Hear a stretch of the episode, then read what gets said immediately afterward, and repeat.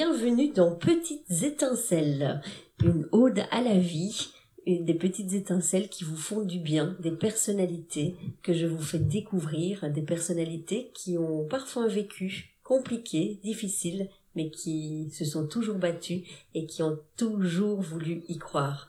Alors aujourd'hui, je vous présente, euh, si vous ne la connaissez pas encore, elle s'appelle Sarah Reski. Sarah Reski, bonjour. Bonjour Valérie et merci de m'inviter aujourd'hui. Ah ben, c'était très important de t'inviter. Tu faisais partie de mes grandes petites étincelles. Alors, Sarah Reski, en deux mots, je vais peut-être expliquer comment on s'est rencontrés. C'est que tu as fait appel à moi pour euh, que je sois ton attaché de presse. Et puis, ben, depuis quelques mois, on ne se quitte plus. Tout à fait. Voilà. Alors, je t'avais rencontré lors d'un gala. Euh, tu avais reçu un prix de la part de Sarah de Padua donc euh, de la radio Arabelle. Et euh, Sarah, tu as quel âge d'abord, Sarah? J'ai 46 ans. Tu as 46 ans, mais tu as des années et des années de souffrance au niveau de la santé. Alors Sarah, elle va nous parler aujourd'hui de ses cancers, de ses cancers à répétition, mais on va parler aussi de plein de choses positives parce que Sarah, en fait, c'est une femme incroyable. Là, je l'ai devant moi, elle a ses yeux qui brillent, elle a ce petit truc là dans l'œil euh, qui est toujours illuminée en fait. Et donc Sarah, elle donne de la joie et elle donne du peps à tout le monde, alors que je sais que pour elle, malgré tout, c'est pas facile tous les jours. Alors en quelques mots, est-ce que tu peux nous expliquer euh, le premier cancer, à quel âge tu l'as eu et que c'était exactement comme cancer? Bien, toute l'histoire a commencé tout d'abord par euh, le décès de mon papa déjà, lorsque j'avais 10 mois. Donc j'ai déjà grandi dans la maladie, on va dire, à travers le cancer parce qu'on ne comprend pas, on ne, connaît pas cette situation, enfin, ne pas vivre sans père déjà. Et euh, il y a 17 ans, donc j'ai euh, j'ai eu mon premier cancer où euh, j'ai j'ai dû me faire opérer et on m'avait annoncé que j'allais peut-être avoir des difficultés à avoir un enfant. Mais comme on est très jeune, on passe très vite au-dessus de ça et on reprend très vite le cours le, cours de sa vie. Euh, ça m'a pas vraiment touché à cette époque-là je suis vite passée à autre chose. Et, euh, et puis donc après ça, j'ai euh, quelques années plus tard, heureusement pour moi, j'ai eu euh, j'ai eu un enfant. Et, une petite fille, je pense. Une petite fille. Qui est maintenant bien grande, qu'on salue. Oui, tout à fait, qui est grande et maintenant je suis grand-mère même. donc donc voilà, j'ai ce plaisir-là, heureusement. Et à mes 28 ans, donc j'ai eu une deuxième fois un cancer et là, on a tiré sur la sonnette d'alarme.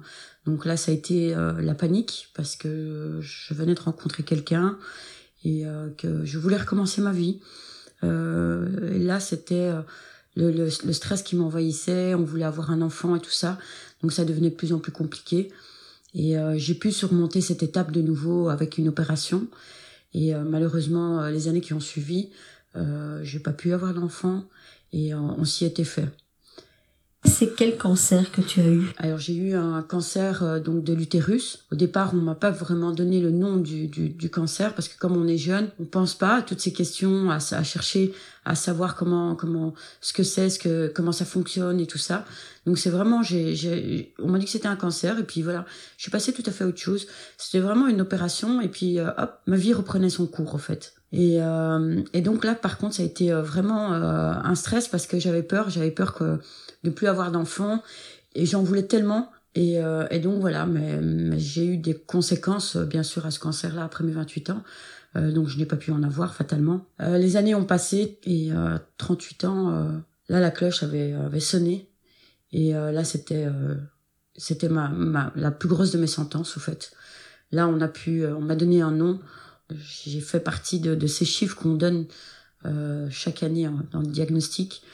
Euh, je faisais, euh, j'avais cette étiquette au fait des personnes maintenant qui avaient euh, vraiment le cancer parce que j'avais un lémiosarcome qui est un cancer très rare partout dans le monde et qui n'a pas réellement un diagnostic. Après ce, ce, ce, cette étape-là, donc on a continué les tests et j'ai eu une deuxième claque. On m'a annoncé des métastases pulmonaires. Donc j'ai, en un mois de temps, je pense qu'on m'a annoncé deux fois le cancer dans ma vie à cette époque-là, je veux dire. ça a été vraiment deux chocs euh, qui ont qui ont été consécutifs et qui ont qui m'ont marqué. J'ai pensé que c'était la fin de ma vie. Je me suis dit ça y est, c'est maintenant que ça s'arrête, c'est fini pour moi. Je pourrais pas passer euh, ce cap-là quoi. Et euh, quelque part, je sentais qu'au fond de moi, ben mon chemin était c'était cette route-là. J'ai toujours dit que quand j'étais plus jeune, je me livrer un peu plus au niveau euh, mes pensées. C'est que quand j'étais jeune, je disais tout le temps que j'allais mourir comme mon père et que je voulais me rapprocher euh, de mon père. Et effectivement, les psychologues, euh, c'est ce qui euh, me disent qu'on peut déclencher ce genre de, cancer émotionnellement par rapport à ça. Je pense que c'est quelque chose qui m'a traversé dans ma vie et qui peut-être, peut-être une étape. Et tu étais très proche, du coup, je suppose, de ton papa? Bah, Je l'ai pas connu, au fait. pas, du pas, du tout. Moi, il est, il est décédé quand j'avais 10 mois. Donc, ça a été vraiment l'inconnu. Et euh, donc, je suis issue d'une grande famille et on est sept et j'ai été la plus jeune. Euh, j'ai toujours été très malade depuis, euh, depuis ma naissance, donc j'ai sillonné vraiment les hôpitaux dès, dès, dès que j'étais bébé, au fait.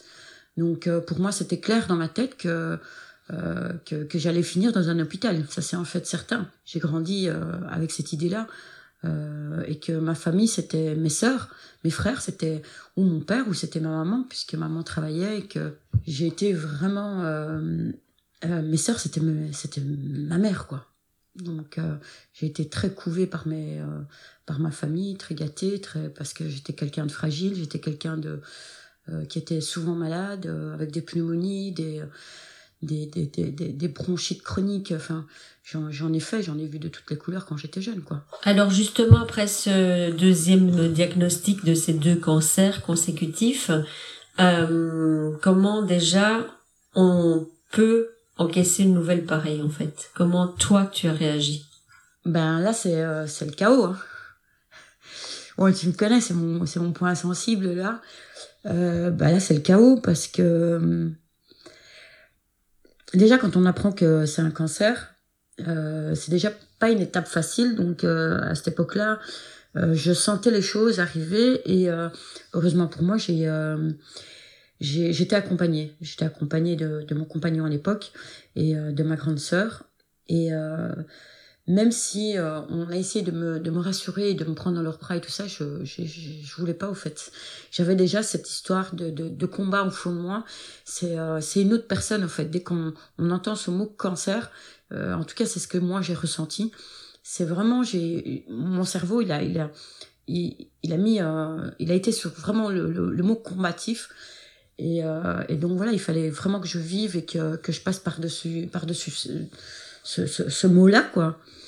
Et puis, euh, comme j'ai fait les tests et tout ça, quand on a découvert euh, les métastases, euh, quelques, je crois que c'était trois semaines plus tard, euh, bien là, ça a été ma, ma deuxième gifle. Là, je suis tombée. Là, je, là pour moi, c'était, vraiment la fin. C'était vraiment la fin. J'allais pas m'en sortir et que, et que ça m'a, ça, ça, ça mis à terre, au fait. Là, j'ai senti vraiment le chaos, euh, le désespoir. Et au fait, ça va tellement vite. Euh, on rentre dans un engrenage médical. Euh, tout le monde s'affaire, les rendez-vous vont beaucoup plus vite, les médecins, on n'a pas le temps vraiment de réfléchir à ce qui se passe. Et, et donc il fallait vite que je me fasse opérer. Heureusement pour moi, j'ai pas dû faire la chimio parce que je suis tombée vraiment sur des très bons chirurgiens et ont qui ont voulu me préserver. Et donc, on m'a opéré, euh, j'ai eu quatre opérations toutes les trois semaines. Donc, euh, on m'a retiré l'utérus euh, et j'ai été opérée des deux poumons. Et donc, ça, ça a été euh, vraiment très, très vite. Après ça, je suis sortie de cette opération. J'ai pas compris ce qui m'arrivait au fait. Oui, t'as pas eu le temps de réaliser. Disons que t'étais dans l'action et que tout à coup, boum. Et là, comment tu te sens à ce moment-là? Quand tu réalises en fait que tu as fait tout ça? Ben là, quand on sort de là, euh, ben, c'est là où j'ai fait la demande pour un psychologue parce que j'étais complètement déboussolée.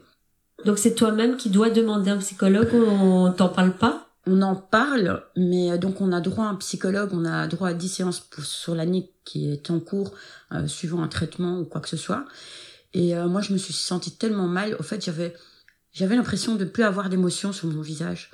Euh, pourquoi? Parce que on entend tout le monde autour de nous qui nous dit qu'on est des guerriers et que tout va bien, que tout s'est bien passé, euh, qu'on a été fort, que c'est fini, que c'est derrière nous. euh, j'ai eu les, personnes aussi en face de moi qui me regardaient, qui me disaient mais toi t'as eu un cancer? Ben non, c'est pas vrai. On, a, on, a, on a vraiment tout, tout ce côté. Et, euh, et au fait, moi, j'arrivais plus, mon cerveau était complètement déconnecté et euh, mes émotions aussi. Au fait, je ne savais pas si euh, c'était grave ce qui m'était arrivé ou pas. Donc j'avais plus de sentiments, j'arrivais plus à gérer mes sentiments, à savoir euh, bon qu'est-ce que qu'est-ce qui se passe au fait. Euh, est-ce que c'est moi qui me fais une idée ou euh, ou c'est vraiment quelque chose qui qui n'est pas grave du tout et que c'est moi qui en fais des tonnes et tout ça. Et donc j'étais tellement perdue dans ces émotions là.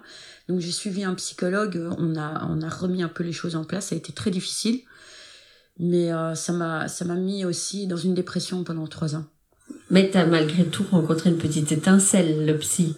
Effectivement, donc j'ai rencontré le, le psychologue. Euh, ça a été euh, ça a été une, un, un, moment important pour moi parce qu'il m'a ouvert les yeux sur certaines choses. Et malheureusement, la dépression, ça part pas comme ça. Et puis et puis c'est c'est dix séances. Et un psychologue, ça coûte cher. on tombe sur les mutuelles finalement financièrement euh, on n'a pas les moyens parce qu'il y a des les oncologues, ça se paye, les médicaments, les traitements, enfin tout ça. Donc euh, on, on, arrête fatalement, on, on, prend ces 10 séances et puis on reprend le cours de sa vie. Et fatalement, ben, on tombe dans cette dépression petit à petit, même si on essaie de s'en sortir, même si on essaie d'éclaircir certains points. Et ça a été euh, vachement le au total dans ma vie pendant trois ans. Parce que 10 séances, c'est rien du tout, en fait. 10 séances, c'est pas assez pour... Euh... Et je suppose qu'en plus, t'es obligé d'arrêter le boulot à ce moment-là. Et tu fais quoi? Tu restes chez toi? Que, que se passe-t-il à ce moment-là? Moi, j'ai euh, j'ai déjà quitté la personne avec qui j'étais pendant 12 ans de ma vie, du jour au lendemain, parce qu'il fallait que que je me reconstruise. Je voulais me retrouver. Euh, je voulais connaître mes émotions, savoir qui j'étais, et je voulais euh, surtout euh, reprendre confiance en moi. Et j'avais besoin de cette mise à l'écart de tout le monde, au fait. Et je sais pas si c'est le côté de la dépression ou si c'est vraiment pour pouvoir me ressourcer. Même si la famille nous entoure, même si nos proches sont là et qui, qui, nous tendent la main, eh bien, on a, enfin, moi en tout cas, j'avais besoin de ce retrait vis-à-vis -vis de tout le monde. Et euh, c'est vrai que ça m'a plongé euh, quelque part dans, le, dans, dans, dans, dans, la dépression encore plus. Mais euh, il fallait que je m'en sorte. Et je voulais m'en sortir tout seul. Je voulais pas qu'on me traite de guerrière je voulais pas qu'on me dise que, que, tout allait, que tout allait bien, alors que moi je savais que tout n'allait pas euh, bien. Euh, je voulais pas me montrer mes émotions non plus, parce qu'on a peur de blesser les personnes qui nous regardent, les personnes qui nous entourent, parce qu'ils peuvent pas comprendre notre souffrance. Et c'était important pour moi de... Euh, comment je vais dire ça? Je voulais pas blesser ma famille non plus. Je voulais pas leur dire que qu'ils comprenaient pas, et euh, je voyais cette peur et cette pitié dans leurs yeux. Et euh, je sais qu'ils avaient du mal, qu'ils en souffraient. Et, euh, et, je voulais leur montrer que j'étais forte, mais je n'étais pas capable d'être forte tout le temps pour tout le monde. Et donc, ce moment d'isolement, j'en avais besoin. Donc, tu rentres à la maison et tu pleures toutes les larmes de ton corps. Exactement. Et ce qui me fait plaisir, c'est qu'ici devant moi, tu as des petites larmes qui sortent. Et ça me fait plaisir parce que, comme je le répète lors de notre première rencontre, mmh. tu m'as dit, il faut surtout pas que je pleure. Et je t'ai dit, je suis pas d'accord parce que mmh. des émotions, ça doit sortir ouais. et qu'on est dans une maintenant justement on est toujours on est comme des pas des zombies mais on fait on fait on fait on fait on fait on fait ouais. des grands sourires tout le temps mais on a plein d'émotions et c'est beau d'avoir des émotions ouais mais justement c'est c'est cette habitude de montrer que que tout va bien en fait tellement qu'on n'a pas envie de faire du mal aux autres on, on, est obligé de montrer que tout va bien et donc on, on, se met vraiment dans un mode euh, encore une fois combatif. Ça et puis je pense qu'on est dans une société aussi qui oui. fait en sorte qu'on doit toujours aller bien. On voit bien tous les gens qui craquent. Donc si on pouvait un peu plus montrer euh, ce qu'on ressent vraiment, euh, je crois que le monde irait déjà beaucoup mieux. Mmh. Si on était un peu plus à l'écoute, ça c'est ça c'est un fait certain. Totalement. Et si on a envie de pleurer, ben on mmh. pleure. Et si on a envie de rire, on rit. Et si on a envie d'être en colère, on est en colère. Toujours dans le respect de l'autre. Mais je pense que c'est la plus belle des choses. Mmh. Euh, bon, il y a tout ça qui est très très difficile, etc. Mais comment tu as eu cette petite étincelle justement parce que tu as créé quelque chose de formidable et maintenant, on va l'expliquer, tu es de plein de gens. Euh, Qu'est-ce qui s'est passé dans ta tête? Bien après ces trois ans-là que, que j'ai vécu dans une galère, parce que émotionnellement ça n'allait pas, physiquement j'avais pris du poids, euh, et fatalement autour de moi personne ne me reconnaissait dans mon caractère et dans mon physique. Les gens étaient souvent choqués euh, parce que bon bah j'avais pris je pense plus de 17 kilos et j'en avais tellement marre de ça et puis la pitié dans les yeux de tout le monde qu'il fallait que je fasse absolument quelque chose, il fallait que je me sorte de cette de cette dépression. Et à l'époque, j'avais un ami qui, qui était boxeur, Benoît, Benoît Emblème, et qui, qui me disait Sarah, qu'il faut, il faut que tu fasses quelque chose, viens faire du sport, viens t'entraîner avec moi et tout ça. Et ce qui s'est passé, c'est que il y a eu son décès. J'ai perdu mon ami. Le lendemain, j'en ai tellement, enfin, j'en ai tellement souffert de, de, de ce décès-là que je me suis dit, bah, pour lui, pour me venger, bah, je vais faire ce qu'il ce m'a dit. Je devais m'entraîner avec lui. Et eh ben non, bah, j'irai à la, à la salle de sport. Et donc le lendemain, j'ai acheté une paire de gants et j'ai été m'inscrire dans une, une, salle de boxe. Donc Benoît était très connu hein, dans le milieu de la boxe. Hein. Tout à fait. Il a été euh, deux fois champion du monde euh, et euh, deux fois champion d'Europe aussi en, en kickboxing et en, en tout cas en pied-point. Quoi. Et il était mannequin aussi. Et du coup, tu vas tout acheter? Donc je vais tout acheter, je vais m'inscrire à, à, la boxe. Euh, je suis l'élève qui fatalement qui ne comprend rien à ce qu'on dit. Je suis au fond de la classe, je me fais très discrète. Et puis comme j'ai perdu confiance en moi, je portais des trucs larges, essayé d'être discrète le, le, maximum possible quoi. Et euh, mais j'étais très intensif au cours, j'allais trois fois par semaine, même si je comprenais rien, même si euh, et donc petit à petit, de fil en aiguille, ben, j'ai fait connaissance avec les boxeurs, parce qu'il y a des boxeurs dans cette salle. Euh, j'ai rencontré d'autres personnes, j'ai commencé à boxer de mieux en mieux. Euh, bah, l'élève du fond de la classe, elle est arrivée euh, devant, devant de, la, de, de, de, la classe. Et avec toutes mes connaissances, j'allais vers, euh, j'allais faire, enfin, j'allais voir supporter nos boxeurs. j'allais souvent au gala, je faisais plein d'entraînements aussi avec eux. Et, euh, et, donc voilà, ça a été une découverte pour moi. J'ai repris confiance en moi et j'ai découvert une famille.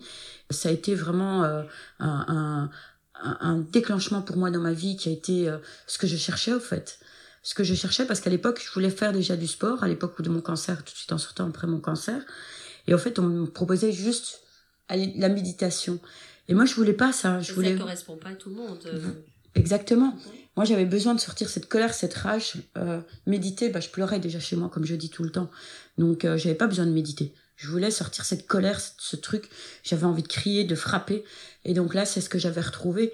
Euh, comme Benoît me le disait, ben, j'avais tout qui est, qui est, sorti, quoi. Et euh, c'était important pour moi. Et je suis, je suis arrivée. Je suis arrivée, mais quand j'ai pratiqué la boxe dans cette salle, j'ai rien dit, en fait. J'ai pas voulu dire que que j'avais eu un cancer. Et je voulais pas qu'on me montre du doigt ni qu'on me prennent par pitié. C'est déjà pas évident parce qu'on arrive dans une salle et on se dit, ben j'ai déjà un handicap, j'ai été opéré des deux poumons, donc j'ai pas de cardio, j'arriverai pas à tenir trois minutes et tout ça. Et ben j'ai pu euh, j'ai pu y arriver en ne disant rien. Et donc euh, ça a été euh, un moment fort pour moi. Et là, t'en parles aux médecins, tu leur expliques ou ils sont pas au courant? Mes médecins, oui, je leur, je leur explique. Et ils m'ont dit, bah, si ça te fait un bien fou, bah, il faut que tu le fasses, il faut que tu le fasses, il faut que tu continues. Et franchement, j'étais vraiment une, acharnée. Euh, euh, des fois, j'allais même le matin et puis le soir, quoi. on me disait, ouais, mais c'est trop, Sarah, c'est trop. Mais bon, voilà, j'ai retrouvé vraiment cet esprit de famille. On fêtait les anniversaires. J'ai été, euh, comme j'étais la plus âgée, bon, j'étais un peu euh, la maman un peu des boxeurs et tout ça. Donc c'était super top, quoi. Et quand est-ce que les gens ont appris que tu avais été malade et que tu étais toujours malade? Bah malheureusement, euh, donc moi comme c'est un cancer très rare et que j'ai pas vraiment de protocole pour ce cancer, donc je suis suivie tous les trois mois depuis 2013, encore à l'heure actuelle. J'ai fait mes tests en, en octobre, fin octobre 2018. Je suis à la salle de sport et j'ai mon oncologue qui me téléphone et il est 19h. Et donc mon oncologue qui me téléphone à 19h, je sais que c'est une mauvaise nouvelle et là, très vite, bon, ben, je comprends, et puis elle me le dit. Et euh, je m'écroule fatalement. Je suis à la salle de boxe, il y a tout le monde qui est là. Et c'est là où il découvre que, que je suis malade, enfin que, que j'avais un cancer, et que j'étais en rémission depuis 5 ans, et que, et que là, c'est la chute. Et que voilà, ben, de nouveau pour moi, moi je pense que à chaque fois, je me, je me dis, on échappe une fois, on échappe deux fois, mais on n'échappe pas 36 000 fois. Donc là, c'est... Euh, c'est la goutte qui fait un peu déborder le vase. Et donc voilà, tout le monde découvre, tout le monde me soutient fatalement. Et puis de nouveau, ça va très vite, on met les choses en place. 15 jours après, je me faisais opérer. Et donc là, je m'entraîne pendant 15 jours parce que je sais que je vais pas pouvoir aller à la boxe après pendant euh, six semaines. Et euh, je me donne à fond. Il faut que je vide encore tout, tout ce que j'ai sur le cœur tout ce que toute cette colère et tout ça. Et, et j'y vais. D'ailleurs le jour même euh, j'ai boxé. On m'a demandé si je voulais rentrer. J'ai dit non je reste. J'ai boxé mais j'ai pleuré. J'ai j'ai oublié pendant quelques secondes quelques moments pendant que je boxais j'oubliais cette maladie. Et puis ça ressortait tu vois. Donc donc voilà j'en avais vraiment besoin de, de sortir tout ça et donc, je suis arrivée sereine à, à l'hôpital. Et je me suis fait opérer très vite. Et ça s'est super bien passé. Donc. Euh... Et puis, ben, beaucoup d'amour aussi autour de toi. Donc, je pense que ça fait énormément aussi pour pouvoir continuer à se battre. Ouais. J'ai euh, ma fille qui m'a accompagnée euh, pendant. Euh, d'ailleurs, même, même en 2013. À chaque fois, elle restait à l'hôpital avec moi. Donc là, en 2018, elle m'a accompagnée, elle restait dormir avec moi. pourtant, c'était une période d'examen. Puisqu'on j'ai été déclarée au mois de novembre, donc euh, décembre, il fallait me faire opérer. Bah, elle m'a soutenue, c'est elle qui m'apportait à manger, qui me faisait mes petits plats, qui, que je pouvais pas bouger. Donc euh, oui, oui, ça m'a ça m'a vachement aidé, ça m'a vraiment soutenue. La famille qui était toujours là aussi. Euh, donc ça c'est vraiment important, je pense que. Et puis bon bah moi aussi j'ai la foi, donc c'est quelque chose de. Te dire la même. J'allais t'en parler. J'ai la foi aussi. J'ai la foi aussi, donc c'est important. Et c'est vrai que j'ai vraiment été bien entourée, même, même par ma, ma, ma famille des boxeurs. Ils m'ont envoyé beaucoup de messages, ils m'ont envoyé beaucoup de, de, de, soutien, donc ça a été très important pour moi. Et alors l'association? Est-ce qu'il faut parler de Fight X Live Ouh, l'association. Elle naît quand? Alors elle naît euh, en février. Février de quelle année? 2019. Oui. Donc, euh, quelques mois après, justement. Quelques mois après. Euh... Après mon combat. Et, euh, et, là, je dis, ben voilà, il faut que je crée quelque chose puisque moi, ça m'a aidé. Et pourquoi pas utiliser ces outils de la boxe euh, qu'on m'a mis en main. Euh, si moi, j'ai j'ai pas su retrouver, peut-être qu'il y a des personnes aussi qui ont été dans, dans le même cas que moi et qui ont besoin justement d'évacuer. Et donc, du coup, ben, Fight X Life est né comme ça, au fait. Donc, on lutte contre le cancer. On donne des cours de boxe adaptés à des personnes qui sont en rémission ou qui ont été euh, atteints d'un cancer. Et euh, ça, c'était, ça a été vraiment une belle découverte. on a commencé donc en mars et franchement, je suis contente et fière de ce qu'on ce qu'on a fait déjà maintenant. C'est chouette, c'est que tu dis on, parce qu'à la base, c'est quand même toi qui l'as créé aussi. alors j'ai vu, il y a une équipe incroyable autour de toi. Mais euh, voilà, c'est que tu peux être très très très très fier de toi aussi et de ce que tu as accompli. Alors au quotidien, comment sont tes journées maintenant justement avec cette association? Je sais que tu cours partout, tu, mhm. es une hyperactive et euh, c'est, je sais que ça te fait tenir aussi. Donc euh, mhm. voilà, quel est euh, ton quotidien? Alors mon quotidien maintenant, c'est vraiment ce qui est bien dans l'association, c'est que vraiment je peux travailler à mon rythme au fait. Quand je tombe malade ou quoi que ce soit, donc euh, bah, je vais pas, ou quand il y a quelqu'un d'autre qui va s'en occuper ou quoi que ce soit. Donc ça me permet vraiment de travailler à mon rythme. Et euh, sinon, bah, je, vais au, je vais à mon bureau. On met en place euh, tout ce qu'on a à faire. donc d'autant plus que cette année-ci, on a ouvert pour les enfants aussi, qu'on leur offre des, des cadeaux. Et vous offrez quoi aux enfants malades? Eh bien là, on a créé une box on leur offre une paire de, de, gants, on leur offre un t-shirt, on leur offre euh, un t-shirt pour la maman aussi qui les accompagne parce qu'il faut pas oublier les, les accompagnants. Euh, on fait faire des vidéos par, euh, par nos amis boxeurs et puis par des artistes aussi. On va leur donner des cours, on va leur donner six mois de cours de boxe dans une salle de, de sport la plus proche. Et puis on va essayer de leur créer des, des ateliers pour ces enfants aussi. Et comment une maman, par exemple, qui a son petit qui est malade, comment elle peut te contacter? Eh bien, elle peut me contacter sur les réseaux sociaux. D'accord. Il y a notre numéro de téléphone, que ça soit sur Facebook ou Instagram. On a notre site, donc euh, www.fightxlive.com et euh, on est, euh, on répond facilement. Donc que ça soit par mail ou par euh, via les réseaux sociaux, par téléphone, euh, on est toujours, on répond toujours présent. Et puis t'es pas à court d'idées de toute façon, parce qu'il va se passer encore plein d'autres choses, je pense. Est-ce qu'on peut déjà en parler? Bien sûr. J'ai euh, ma collègue qui me dit toujours, euh, Sarah, arrête-toi, arrête de travailler ton cerveau parce que tu as des idées à la minute. Mais c'est parce que c'est vraiment une passion pour moi et j'en ai tellement envie de faire plaisir. Donc, euh, donc voilà. j'ai rencontré des personnes qui pouvaient pas avoir de, de, de vibrations dans son corps. Donc ils ont dû arrêter et je me suis dit non, je peux pas et je peux pas faire ça. Et donc je voulais associer la boxe avec autre chose et souvent on me parlait de piscine. Donc j'ai fait une belle découverte en France et donc j'ai suivi des cours en France et donc on va donner des cours en piscine de boxe et ça va s'appeler euh, Waterfight. Et ça se passera où?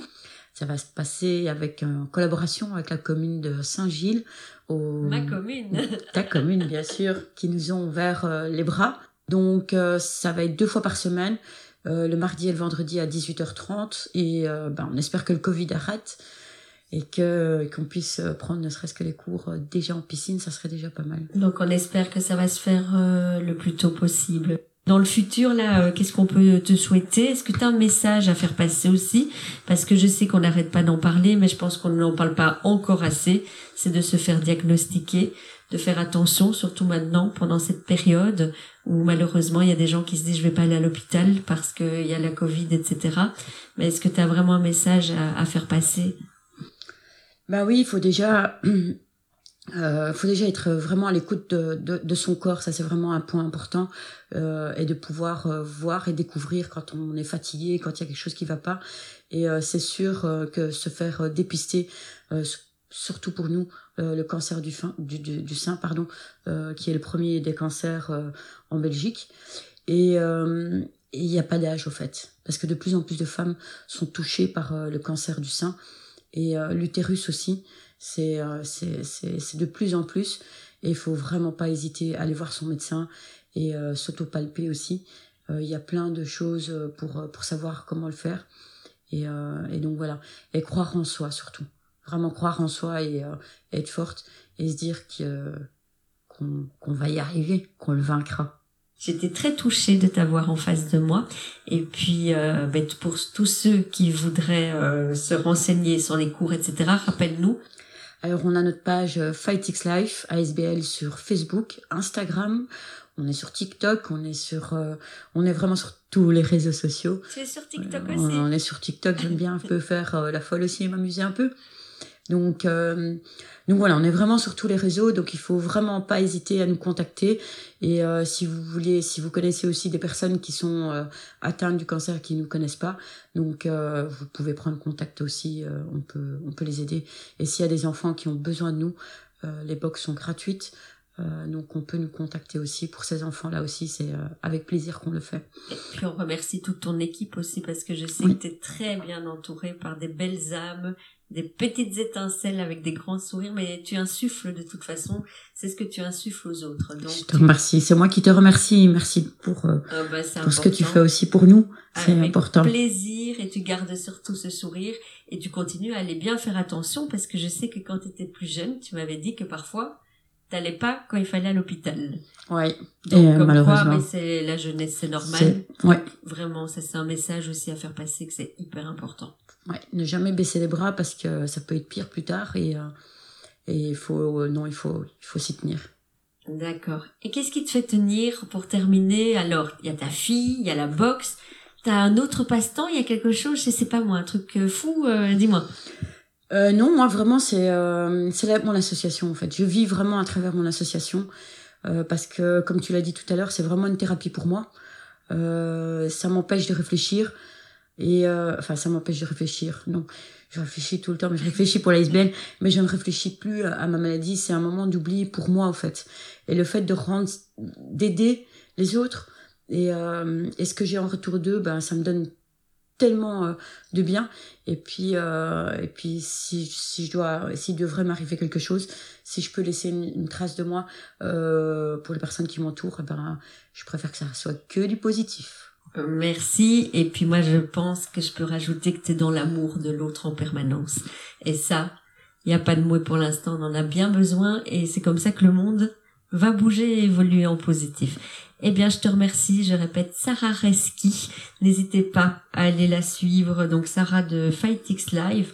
Eh bien, on se retrouve la semaine prochaine avec une autre petite étincelle allez liker aussi les réseaux sociaux, de petites étincelles sur Facebook, sur Instagram.